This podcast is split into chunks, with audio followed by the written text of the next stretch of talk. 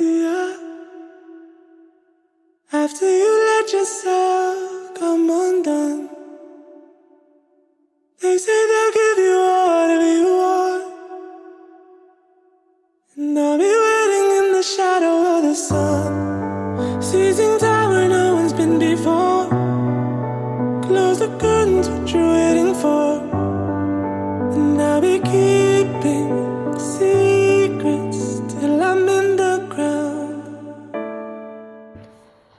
不是很想睡觉，刚好一九八八老师把新的电台剪出来了，于是今天更新了两个视频，又更新了一个电台。最近朋友圈里面的同学络绎不绝的去到一个地方拜访和纪念，就好像一个网红景点突然打开，然后所有人都在那里打卡。我好像在很久之前有表达过我对那里一种感觉。但是那种表达带着一种宗教神学的色彩，我觉得他们之间是有一些错位的。我不忘记了我是从哪一本书、哪一个作家的嘴里借鉴来了这样的表述，但总而言之，我觉得那个地方对我来说并没有特别的滋养和归属的感情。我记得那个作家应该大概是这么说的，就是说。就好像你上山，上山，然后到了一座庙，在庙里拜了佛，然后你就下山，仅此而已。我觉得它有一些微妙的贴切，但似乎又还不够确切。我试图把中间那个词汇换成住了一段时间或者怎么样，但我不知道。好像要比这更深一点，但总而言之，竟然没有那样多的感情再去看一眼。也许以后经历了一些心境的转变之后，就会成为一个心境转变的标志性转折。但确实还是有些地方。滋养、支持了我，让我觉得我以后会去到哪里再看。今晚想随便聊一下黑格尔，其实我也不是很懂。他有一本现象学，他写现象学的动机是阐述知识作为绝绝对知识的。自身实现过程，这个过程通过三个阶段来完成：意识、自我意识和理性。其中每一个较高阶段都在自身中氧气前一阶段。而现象学对劳动本质的探讨，就是在这种对知识运动的阐述中进行的。劳动从根本上讲是自我意识运动的一个细小、细小的环节。黑格尔只把它看成一种抽象的精神的运动，而不是现实的、感性的、社会的运动。而马克思，他把劳动当做人的本质存在的方式，他超出了谋生活动的。那种概念，被他上升到了一种生命表现内在需要的一种自由范畴。马克思非常强调劳动的这种积极和自由的本性，他觉得劳动是劳动者个人存在的积极实现，是天然禀赋和精神目的的实现。有时候我从感性上可以感觉到，大致感觉到他这种说法。就好像我享受其中的阅读，享受其中的做电台，享受其中的做视频。我希望我把更多的精力转离开，可是我却不断不断的被它吸引到其中。究其根本，是我在其中获得了一些自我表达的激情和乐趣。在纯粹谋生的目的下，如果你是为了赚钱或者其他的外在目的，那么。你的劳动不是你的生命，我的劳动不是我的生命，这句话是马克思说的。他在这种和非本质的异化劳动的对比分析里面，指出了阶级劳动的本质特点，就是我在劳动中肯定了自己的个人生命，从而也就肯定了我个性的特点。劳动是我真正的活动的财产。这再次让我想起了那本毫无意义的工作，但其实有一些工作，它带有意义，是因为你在其中感受到自我和表现出自我。前段时间，我和长颈象聊了一个问题，然后他的观点大概是：人不应该在意或者要求其他人是否按照我们自我评价的那种方式来评价我们。也就是说，我们对自己会有一套评价，一个标准，或者怎么样，我们感知到一种自己。其他人对你可能会有误解、偏见，或者就只是观察的偏差。However，但是你不必要也不应该去在意别人没有按照你自我感知的方式来评价你。看一下这个观点和王菲的观点非常的像，就我也很喜欢王菲那种爱学学的感觉。你知道有一个节目叫《幻乐之城》，然后之前王菲去了。啊！有人问他为什么会参加这种综艺，他说：“啊，又不用比赛，又不用唱歌，还不用做评委，不用打分，就坐在这里多好啊！”然后在里面，就是何炅好像问了他一个问题，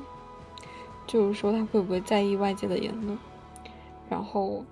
他就说不会。何炅就说：“你不会被外界的这些言论所困扰吗？”他说：“那我就会去反思，我为什么会被这些言论困扰。”它带有一种境随心转的那种佛教的概念，它是一个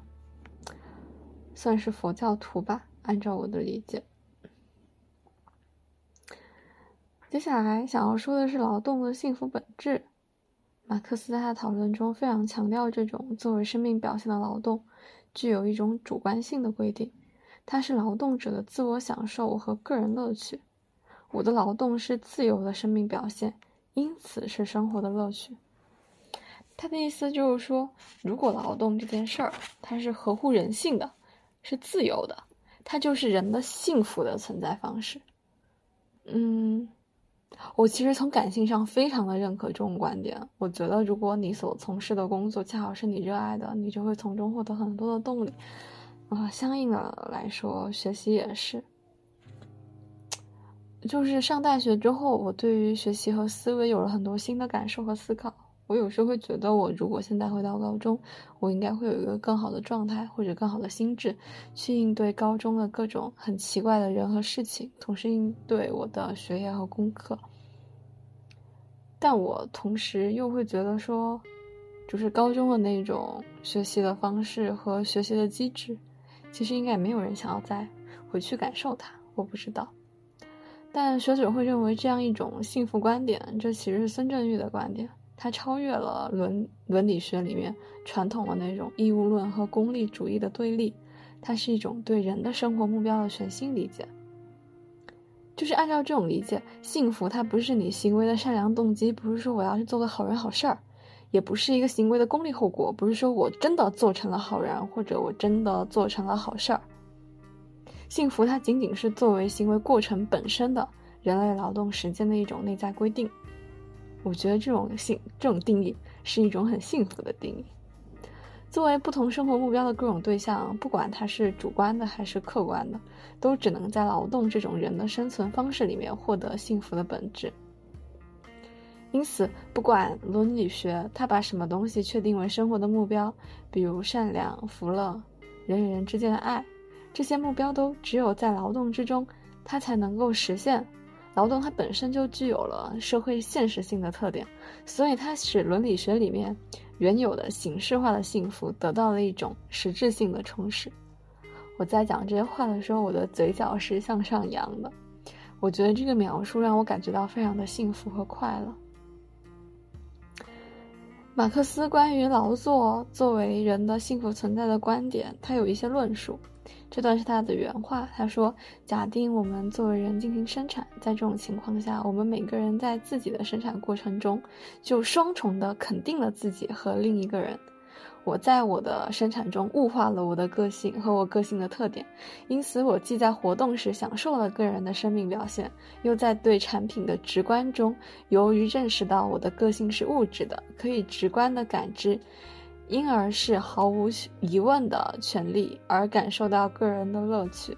我不一定觉得我非常深刻理解这段话，但我觉得我对他的感知是非常幸福的。就这个，我在自己的生产过程中双重的肯定了自己和另一个人。我在自己的生产中物化了我的个性和我个性的特点。这好像就是在给自己创造的东西，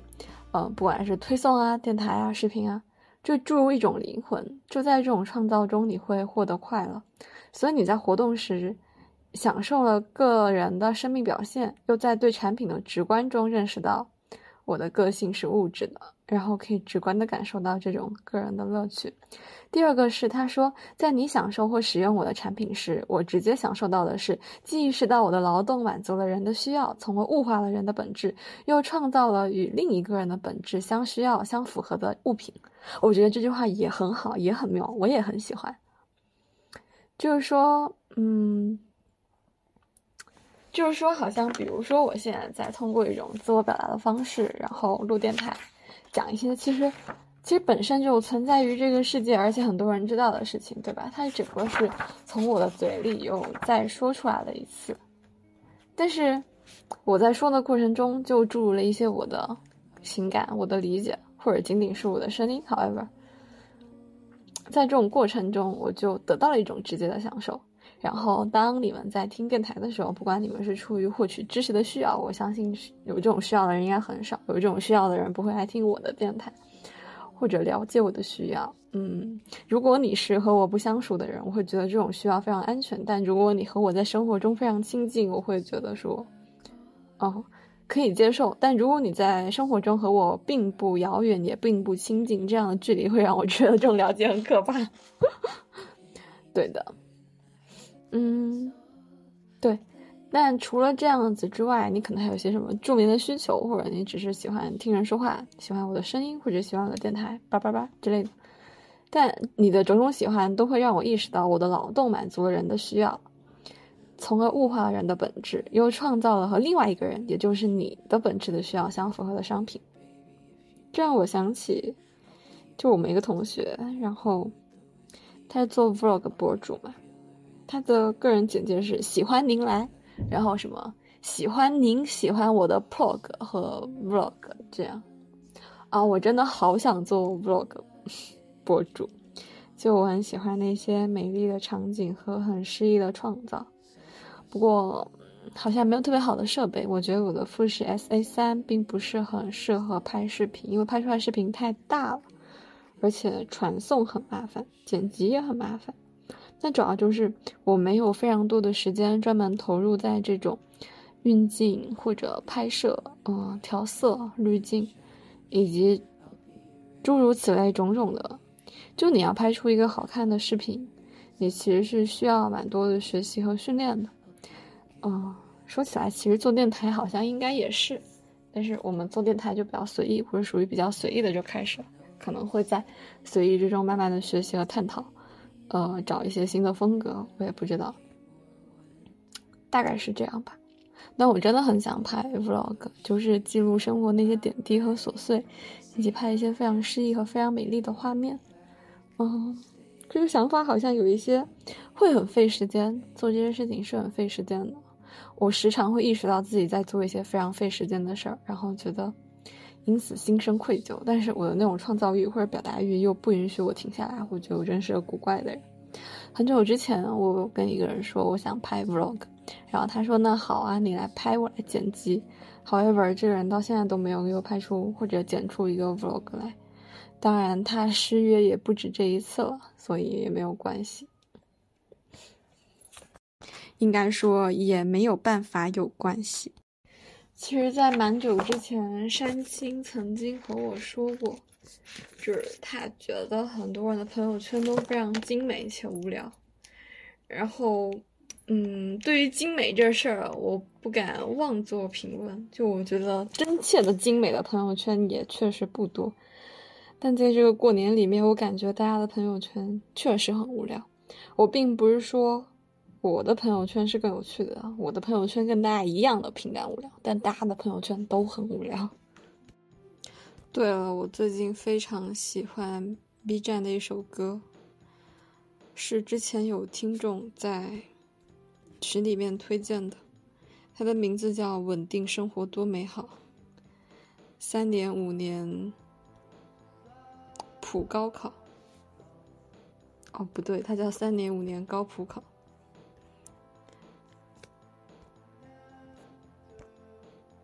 有机会的话，想以这首歌作为 BGM，然后拍一个高中学校的视频。我们继续聊前面那个话题。但我其实现在已经刚刚吃了一碗夜宵的煎米碗。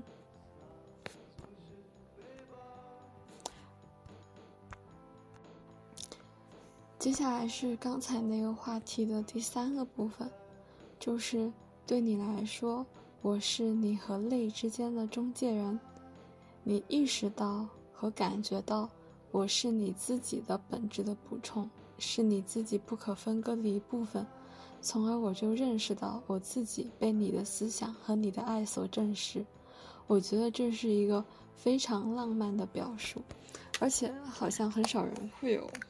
这种从马克思的理论中感觉到浪漫或者是爱、认同之类的感觉。不知道我是不是一个奇怪的人，就我会很喜欢马里翁的情爱象现象学，或者什么，就是我喜欢一切和爱有关的主题。而且刚刚我吃完饭的时候，我有个奇思妙想，就是我觉得，在世界上有趣的人和共鸣的人其实是很少的，就是人们很难真正的互相发现，对吗？但是通过一些形式，比如说做 B 站的 UP 主，或者是制作电台，就是有没有可能我是在向所有的与我可能产生共鸣的人发出信号？然后最终，我们有可能会建立某种链接，那达成的结果就是我的身边会围绕着或者收集到非常多有趣的人。然后我觉得这个表述真的很浪漫，就是我是你和泪之间的中介人，我是你和泪之间的中介人，你有一个最终的归属或者目的，而我是在这条路上的。你和泪之间的中介人，你意识到，你感觉到，我是你自己本质的补充。你意识到和感觉到，我是你自己本质的补充。我觉得，即使要把爱情描述的这么的浪漫，都非常的难。你意识到，我是你自己的本质的补充，是你自己不可分割的一部分。从而，我认识到我自己被你的思想和你的爱所证实。如果把它转化成一个非常浪漫的爱情表述，那就是说，这个人是我与我的本质之间的一个中介。通过这个人，我会去发现到很多属于我，但是我一直没有注意到的东西。我喜欢的物件、事情，我所热爱的一切一切，我会意识到这个人是我自己的本质的补充。他同时是我不可分割的一部分，从而我们会互相认识到，我们正在被彼此的思想和爱所证实。但我觉得这样的感情可能已经存在了，只不过有些人就如我上一期所讲的，舍了关于自我证明，关于奇美尔的货币。就等等的那些，非常物质性的贪欲逐渐占据了上风的这样一个时代，很多物质性的东西掩盖了精神性的爱。你有可能某一天回过头的时候，会发现有一些东西已然证明了你的本质，已然连接了你的本质。有一些东西，不管你怎么刻意去抛弃、去推开、去舍弃、去证明它是不可得的，或者它是。配不上你的，诸如此类。但你最终无法否认这一个人或者事情或者物件，也许它只是一个活动，你无法否认它是你自己的本质的补充，你无法否认你们是不可分割的，深深融入对方生命的一部分，不可否认你们双方需要在对方的思想和爱中互相证实。而第四个部分就是，在我个人的生命表现中，我直接创造了你的生命表现，因而在我的个人活动中，我直接证实和实现了我真正的本质，也就是我的人的本质，我的社会的本质。这部分出自马克思恩格斯全集的第四十二卷。马克思在《穆勒笔记》里面提出的关于劳动的积极自由特性和幸福本质的界说。实际上表达着一种非常深刻的道德观点，实现了和传统伦理学的对话和超越。学者的观点会说，这和黑格尔对于劳动本质的抽象的客观的规定形成了鲜明的对照。而于我而言，其中只有满满的感动和爱，也不是不能用“只有”这个词，显得有一些单薄。这其中还有一些我一直不是很理解的点，就是马克思他觉得人作为类存在物的本质就是普遍和自由。我其实既不是很了解类存在物，也不是很了解类存在物的本质。海德格尔有这样的观点，就是说这只能是该物作为存在者的存在，能够把存在本身当做对象的存在者只有人。因为只有人才能把任何存在物的类当成对象，也就是说，任何存在物的普遍本质，只有对于人才能够成为对象性的，人因此而普遍成为人因此而成为普遍的和自由的存在者，他能够像任何存在者如其所示的那种样子，来拥有那个存在者。就这个话听起来很绕。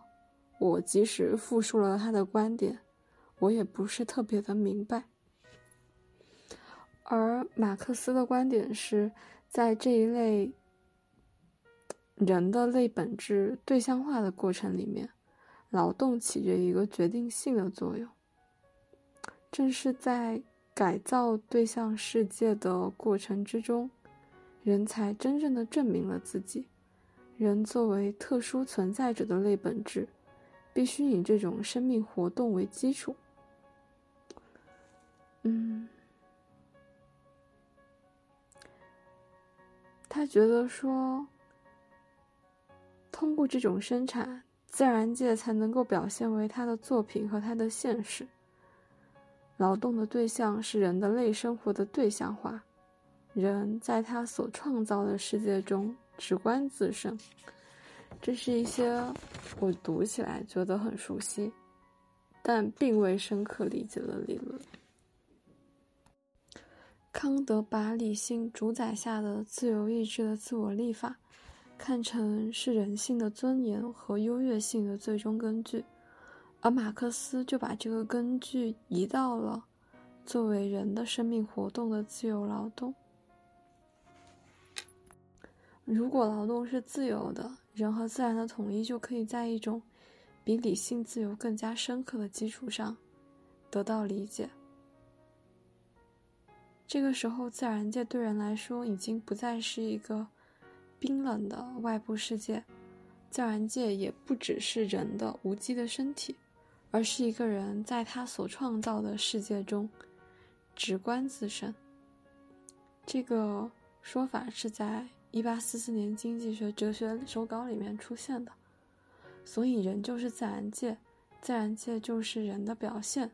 自然界是人的作品和人的现实，凡是人在历史上遇到的自然界都是人的自然界，而人永远是人的自然界，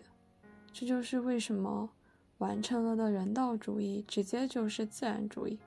当然，这其实是马尔库塞的一个说法。这句话是他在，呃，关于创立历史唯物主义的新材料里面说的，但我其实也没有非常理解这句话。马克思他有一个一贯的见解：社会进步的程度取决于人的劳动的性质，也就是说，劳动的人性化程度。而共产主义的本质就是，劳动作为人的自主活动和物质生活的生产是完全一致的。在前资本主义社会里，这两者是分开的，代表着不同的人的命运；而在资本主义社会，劳动的自主性是被完全取消的，在这里，物质生活变成了唯一的目的，而劳动就成为了一种手段。在形态的第一章里面，他对这种理想化的劳动途径做了一种描述，他的原话是这样的。在共产主义社会里，任何人都没有特殊的活动范围，而是都可以在任何部门内发展。社会调节着整个生产，因而使我有可能随自己的兴趣，今天干这事儿，明天干那事儿，上午打猎下午捕鱼，傍晚从事畜牧，晚饭之后从事批判，这样就不会使我。老是一个猎人、渔夫、牧人或者批判者。英国有一个著名的左派学者，叫做科亨，他解读这个概念的时候说，他有两三个让人很向往的特点。第一个是一个人的劳动是他想要做的；第二，他不把自己局限于唯一的一种劳动；第三，他不把自己从事的任何一种劳动。和他在一个固定的社会结构中从事这一活动的作用联系起来，也就是说，一个人他不借助任何特定的劳动来获得特定的社会角色。呃，这个部分的话，可以看科赫的一本书，叫做《卡尔马克思的历史理论》。但这本书在豆瓣小小众到一种什么样的程度呢？就这本书是零八年出的，它有五百一十页。然后封面也是那种非常老旧的设计，但是在豆瓣它只有八十九个人读过，然后只有五十八个人在读，呃，而且有些人就是觉得这个书不适合，不是很适合当教科书，当然也有人会觉得它很棒，那应该是算各花入各眼吧。我们再说回前面的第三个点。它其实就是劳动的人性化，不在于特定的劳动种类让人具有特定的社会角色，而是说自由的全面的劳动就让人成为了一种纯粹的人。其实这种社会理想是非常的感人的。我觉得在此之前，在我切实的去了解他的思想和他的构想的社会之前，我对于他有一些非常片面而且。很标签化的认知，那并不是一种太好的方式。在形态的结尾，马克思把他的这个理想强化为，在共产主义社会里没有单纯的作家，只有把绘画作为自己多种活动中的一项活动的人们。我其实，在在之前一些时刻，会对于一些我喜欢的 UP 主传达出来的一些理念。感觉到不解，但是我后来发现，其实有很多东西，它的内部是非常迷人的。但也正如长颈象所说的那样，就如果你作为一个人，你不能要求别人按照你自我感知的评价那样去评价你，不能让别人按你的自我评价去认可你，那么相应的一个哲学家。一个理论、一个学说、一本书，它都承载了这样的命运，就是它并不能要求外界切实的从它的本质出发去感知它或者了解它。我们终究都是站在自己的一个位置，去投射信号、发射光源、接收反射的光源，去了解这个世界和了解他人。在多年之后，马克思在《各大纲领批判》中，把他的这个劳动理想表达成为一句举世皆知的名言：劳动已经不仅仅是谋生的手段，而且本身成了生活的第一需要。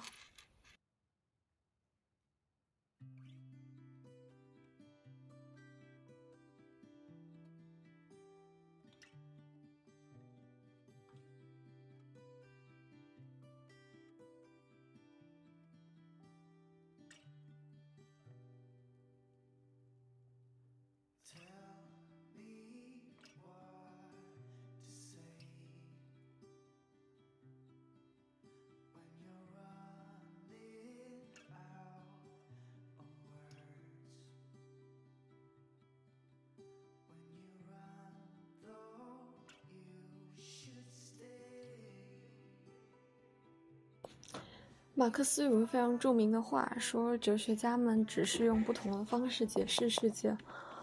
而问题在于改变世界。不过，孙正玉曾经提出一些对这个话的质疑。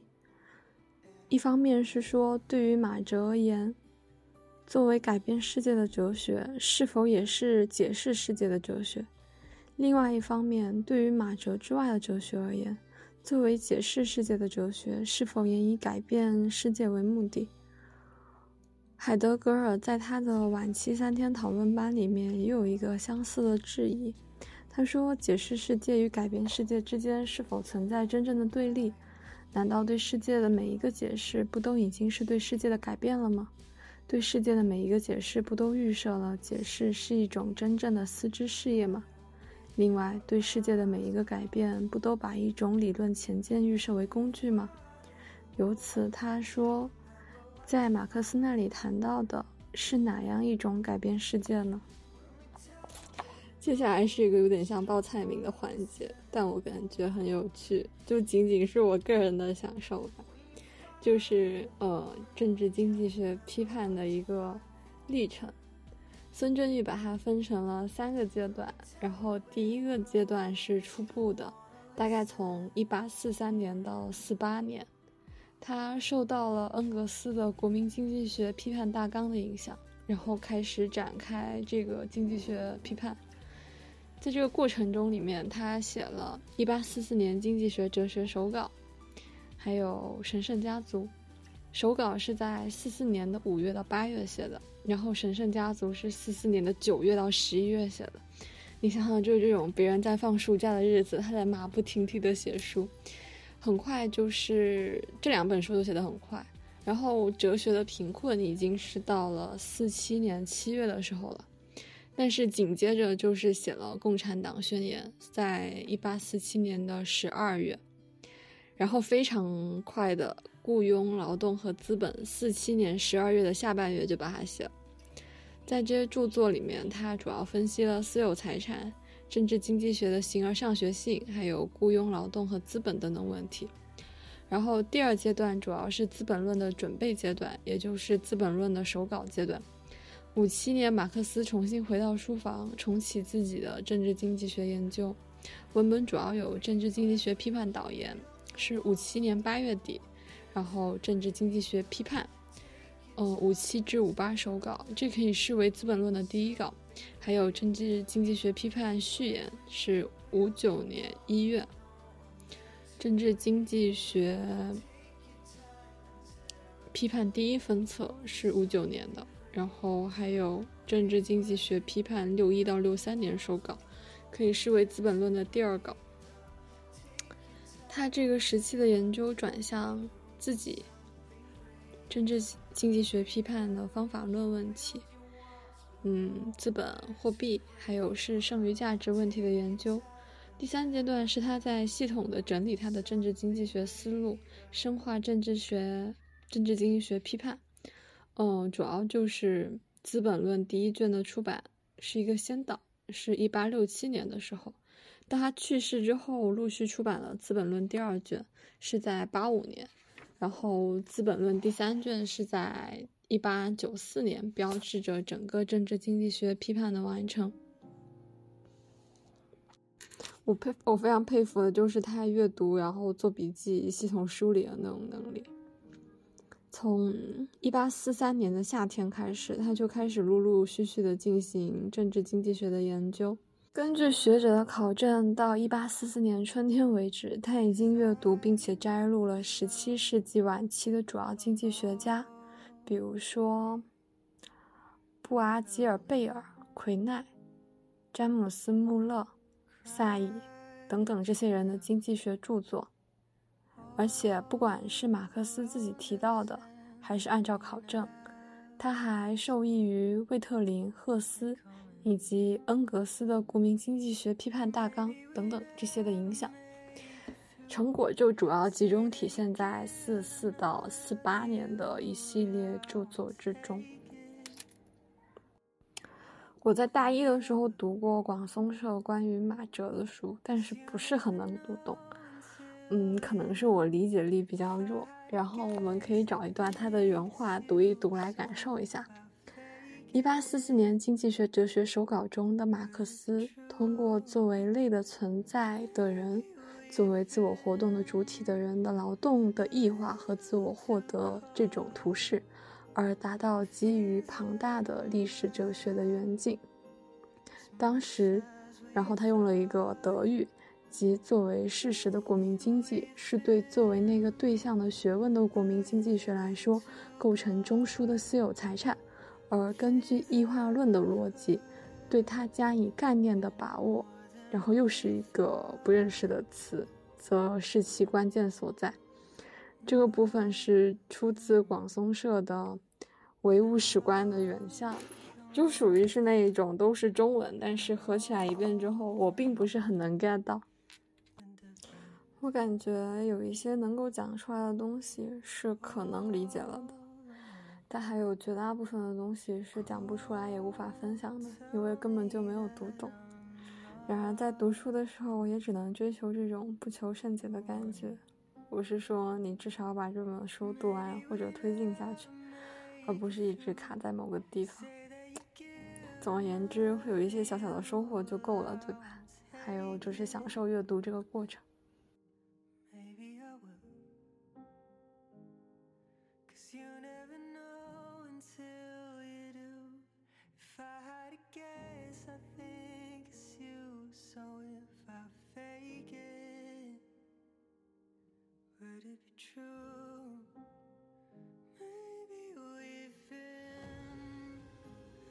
我非常喜欢报菜名这个环节。我说的是书，就是会给我一种不知道类似于那种小红书读书博主开箱的感觉。而且我非常喜欢的就是马克思写的各种笔记，然后那些笔记会有这些笔记的名字。在马克思晚年探索里面，他从人类学的角度证实了自己的很多解释原则。比如说，在1879到1882年，马克思写下了大量的人类学笔记，其中有五部非常重要。比如说，嗯，路易斯·亨摩尔根《古代社会艺术摘要》，还有马，嗯，科瓦列夫斯基《公社土地占有制其解体的原因、进程和结果》艺术摘要。这些书的名字都很长，人名也很长。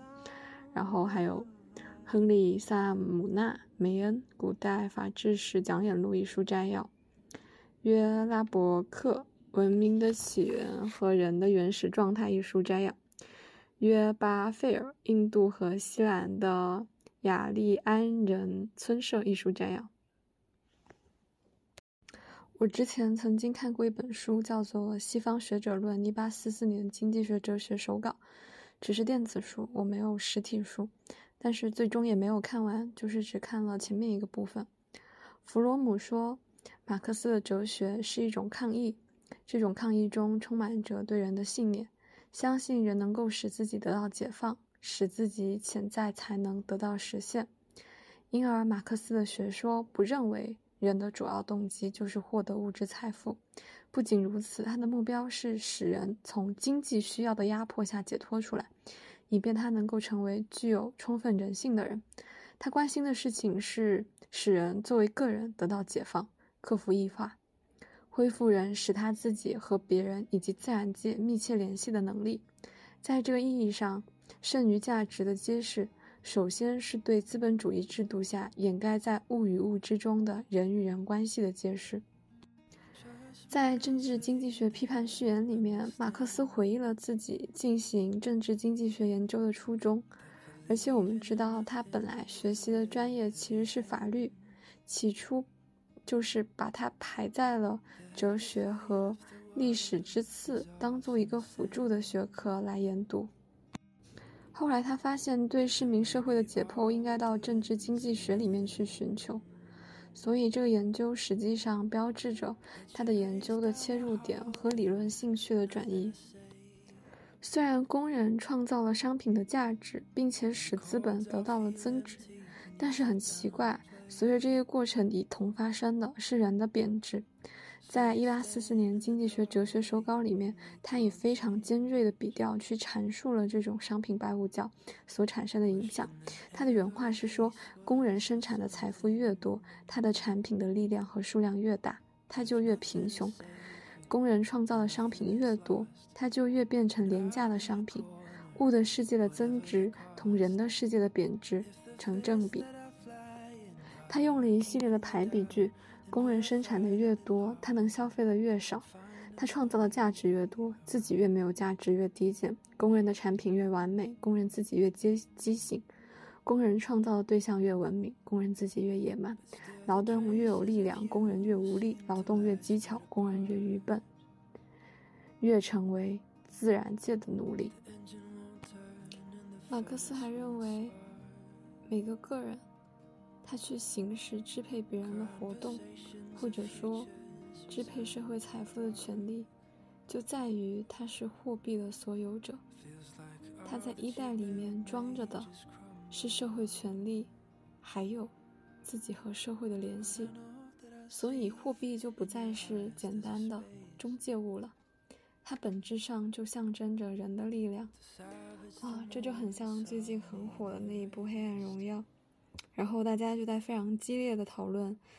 文东恩为什么可以和财阀的孩子们上同一所高中？但其实不管颜真，还是那个色盲的男三，他们都不算是财阀，只不过算是二三线城市里面比较有钱的人。即使到了像男一那样的角色，他可能也还算不上是财阀，只不过是在首尔。开了大型的私立综合医院的有钱人，但他还是要比其他的配角们更有钱一些。我看到一个很形象的比喻，是说男一就好像是北京叉叉医院院长的儿子和继承人，然后男二。他是河北省的建材公司的老总，啊，只是突然想到了这个事情。也就是说，货币的力量多大，我的力量就有多大。货币的特性就是我的特性和本质的力量。所以，从货币占有者的观点去看，货币能够把任何特性。和任何对象，同其他任何即使与它相矛盾的特性和对象相交换，这个是马克思的原话，听起来可能会有一点绕。把人从实体抽象的一个统治里面解救出来，是整个德国哲学的夙愿。在黑格尔那里，现实的人受到绝对精神，也就是抽象理性的统治；而对于马克思来说，现在人正在接受资本的统治。但是，仅仅看到资本本身对人的奴役是不够的，因为他还没有真正揭示资本是怎么增值的。不明白这一点，也就没有办法去。发现彻底揭示资本对人的奴役的本性。嗯，解放也就只是空中楼阁。基于此，他去研究了剩余价值的问题。我想考研的人肯定会对，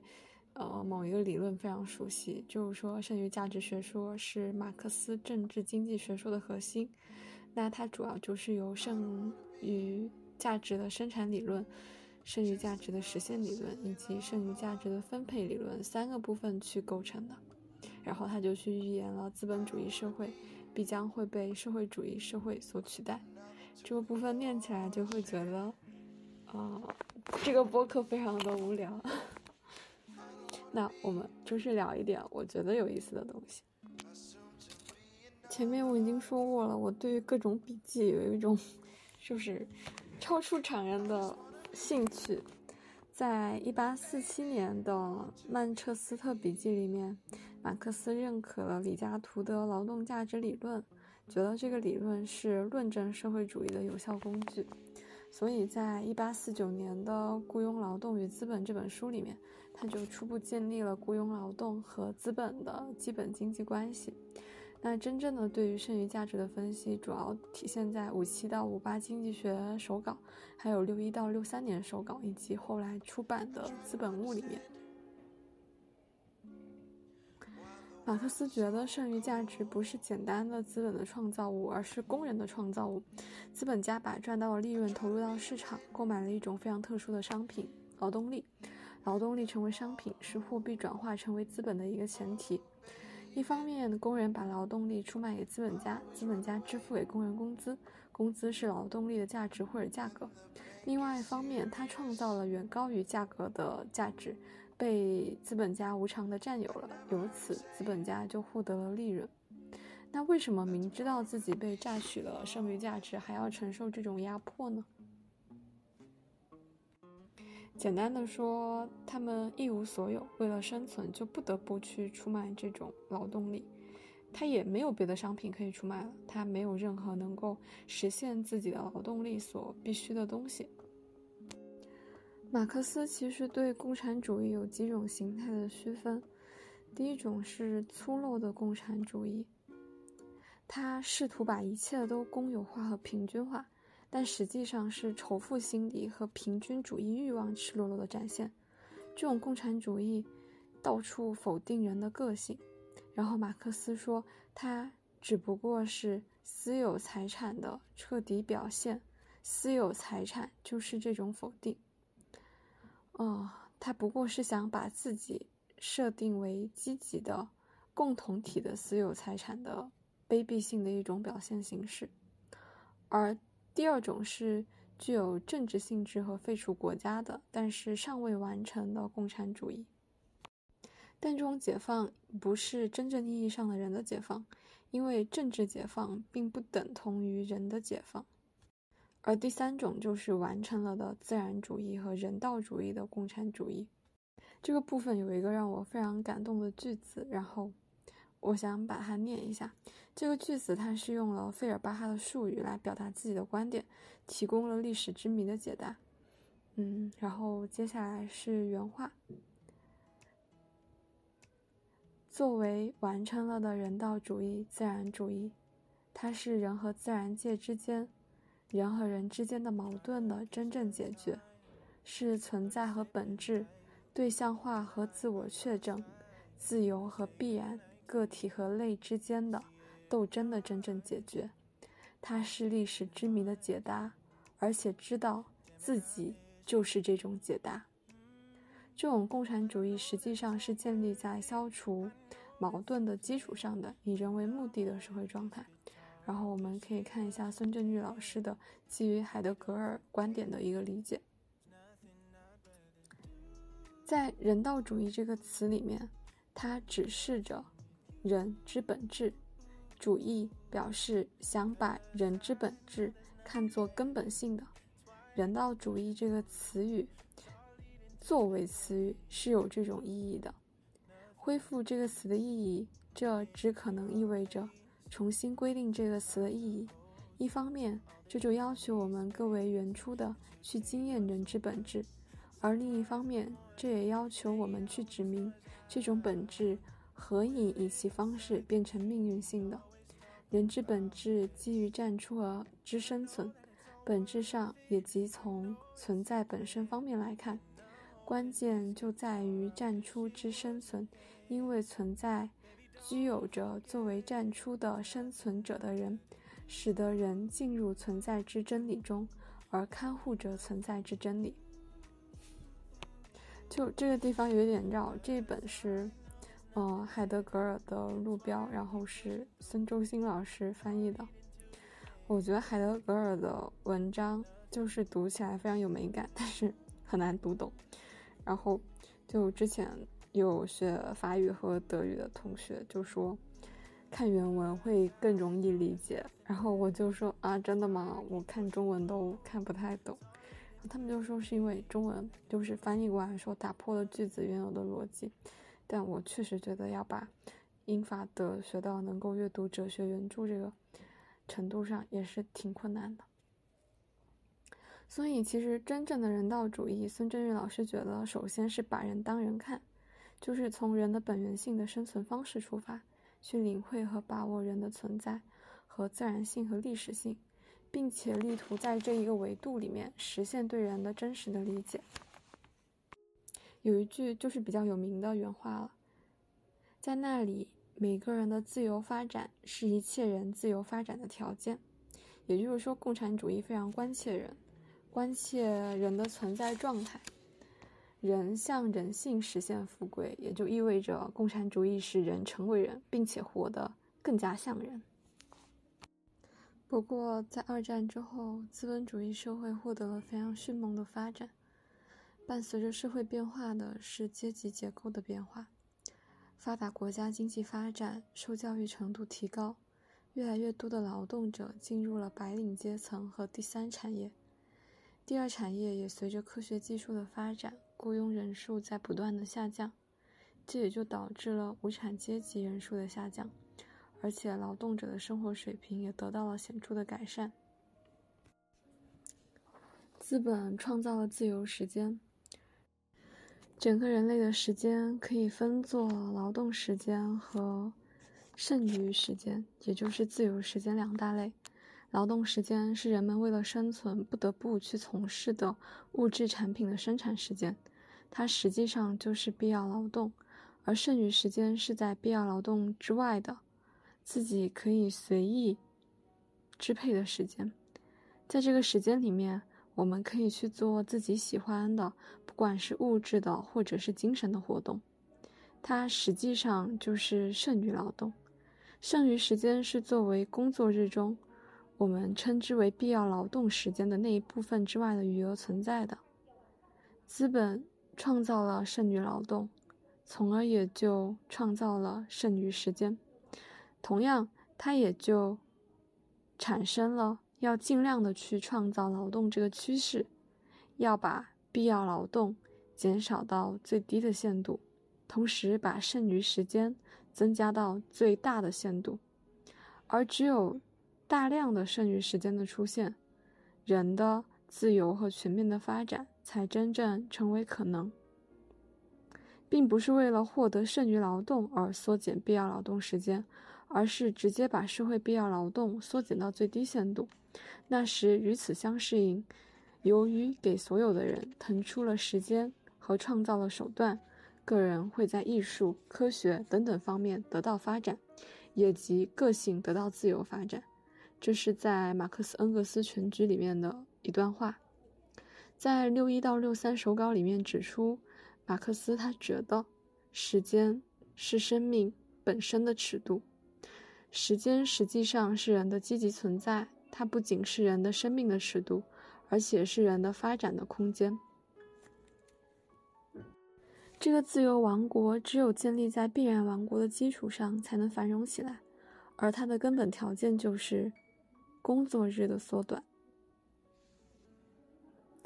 他甚至认为，创造可以自由支配的时间，就是资本的主要使命。在未来共产主义的描述里面，核心因素之一就是解放时间的问题。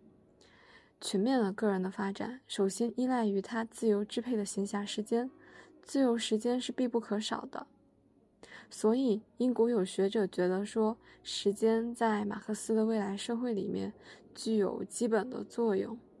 这个可以去看，嗯，《卡尔马克思传》，是英国的麦克莱伦写的。当然，国内也有学者觉得说，《资本论》就是马克思的存在与时间。这里可以看邓小芒的一篇论文，叫做《马克思论存在与时间》。麦克莱伦觉得说，《资本论》还有手稿的中心议题，就是揭示资本主义社会中人的异化，以及建立没有异化的共产主义社会的诸种可能性。《资本论》里面有这样一段话：自由王国只是在必要性和外在目的规定要做的劳动终止的地方才开始。因而，按照事物的本性来说，它存在于真正物质生产领域的彼岸，在这个必然王国的彼岸，作为目的本身的人类能力的发挥，真正的自由王国就开始了。其实我也不是很明白《资本论》，按道理来说，我也没有读懂其中的什么，但是我们可以借用孙正玉的老师的观点来感悟一下。感知一下这本书的魅力所在。孙正玉老师说，《资本论》是从物与物的关系中揭示人与人的关系，从而变资本的独立性和个性为活动者的个人的独立性和个性的科学社会主义理论。正如阿尔都塞所说，《资本论》既摒弃了古典政治经济学，同时又摒弃了黑格尔和费尔巴哈的意识形态，从而建立了一门新的科学——科学社会主义。《资本论》是哲学批判、政治经济学批判和空想社会主义批判的统一。《资本论》的三大批判集中到一点，就是破解存在的秘密，而破解存在的秘密是一切哲学思想的聚焦点。在此前，我们也有朗读过海德格尔的《存在与时间》，如何破解存在的秘密，构成了各种哲学思想的分水岭。马克思和他所批评的哲学家们的原则分歧，在孙老师看来，是在于后者把存在视为某种超历史或者非历史的存在，因而以追究世界何以可能而解释世界；但马克思，他把存在视为现实的历史的存在，以探索解放恒一可能而改变世界。正是以改变世界的理论自觉。他终身致力于研究现实的历史，而对于现实的历史的研究，则构成了马克思为之付出毕生心血的《资本论》。《资本论》是关于现实的历史的存在论。我觉得《资本论》确实就是非常的难读。我从大一的时候尝试读这本书的简化版，但是并没有搞懂。从此之后，对于马克思的各种著作，就是会有一种。呃，畏惧感，望而生畏。《资本论》是由经济范畴构成的一个理论体系，它看起来会很像一本经济学巨著，以至于你会觉得你没有一点经济学的好的底子，或者是数学的好的底子，就不应该或者没有办法去读懂它。在此前，我其实并没有把《资本论》视为关于存在的哲学巨著。然而，正是因为这个由经济范畴构成的宏伟的理论体系对现实的描述，揭示了物与物的关系，以及它掩盖之下人和人的关系，也就揭示了现实的历史及存在的秘密。关于存在，马恩和著的《德意志意识形态》中有这样一段话：意识在任何时候都只能是。被意识到了的存在，而人们的存在就是他们的现实生活过程。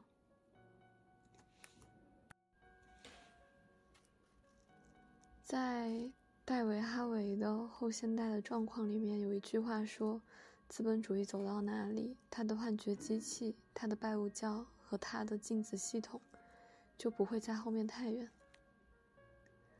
资本逻辑的全球控制并不是密不透风的铁板一块，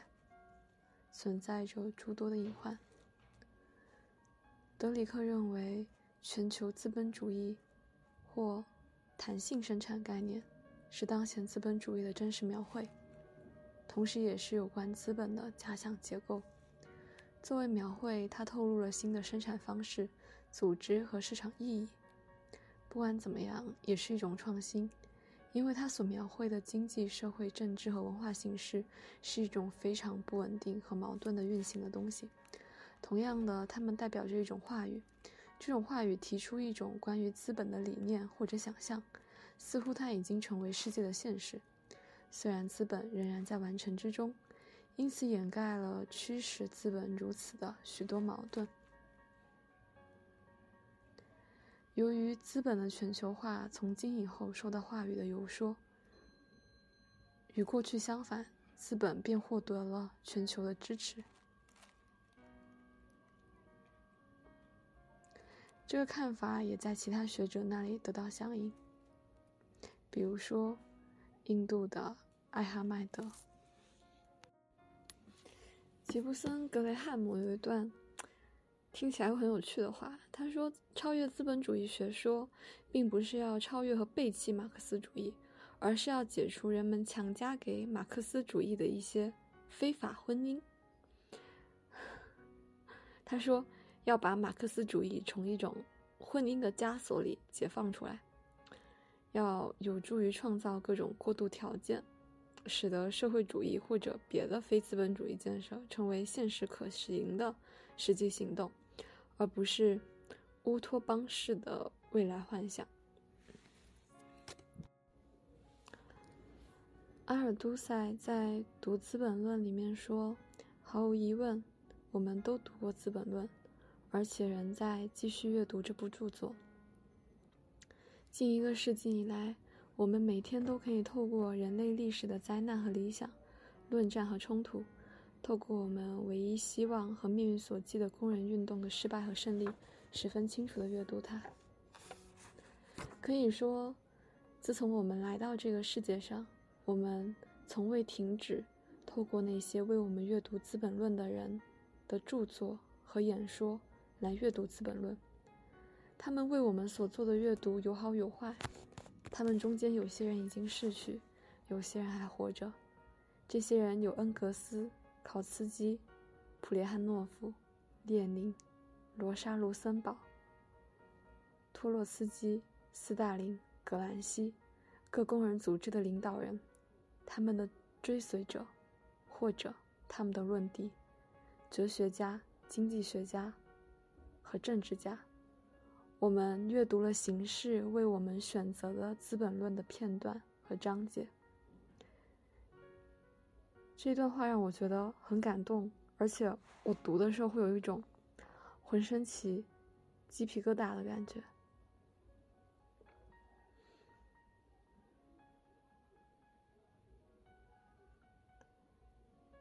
孙正玉老师对这段话提出说：“恰恰是这种他们为我们所做的阅读，以及我们阅读了形式为我们选择了《资本论》的片段和章节。”使得我们在越来越熟悉《资本论》的同时，却越来越远离《资本论》。在我们看来，只有走出这一被动的境地，只有打破所谓的选择性阅读，才能真实的还原《资本论》，并由此透彻的理解《资本论》作为工人阶级的圣经的真实内涵和真实意义。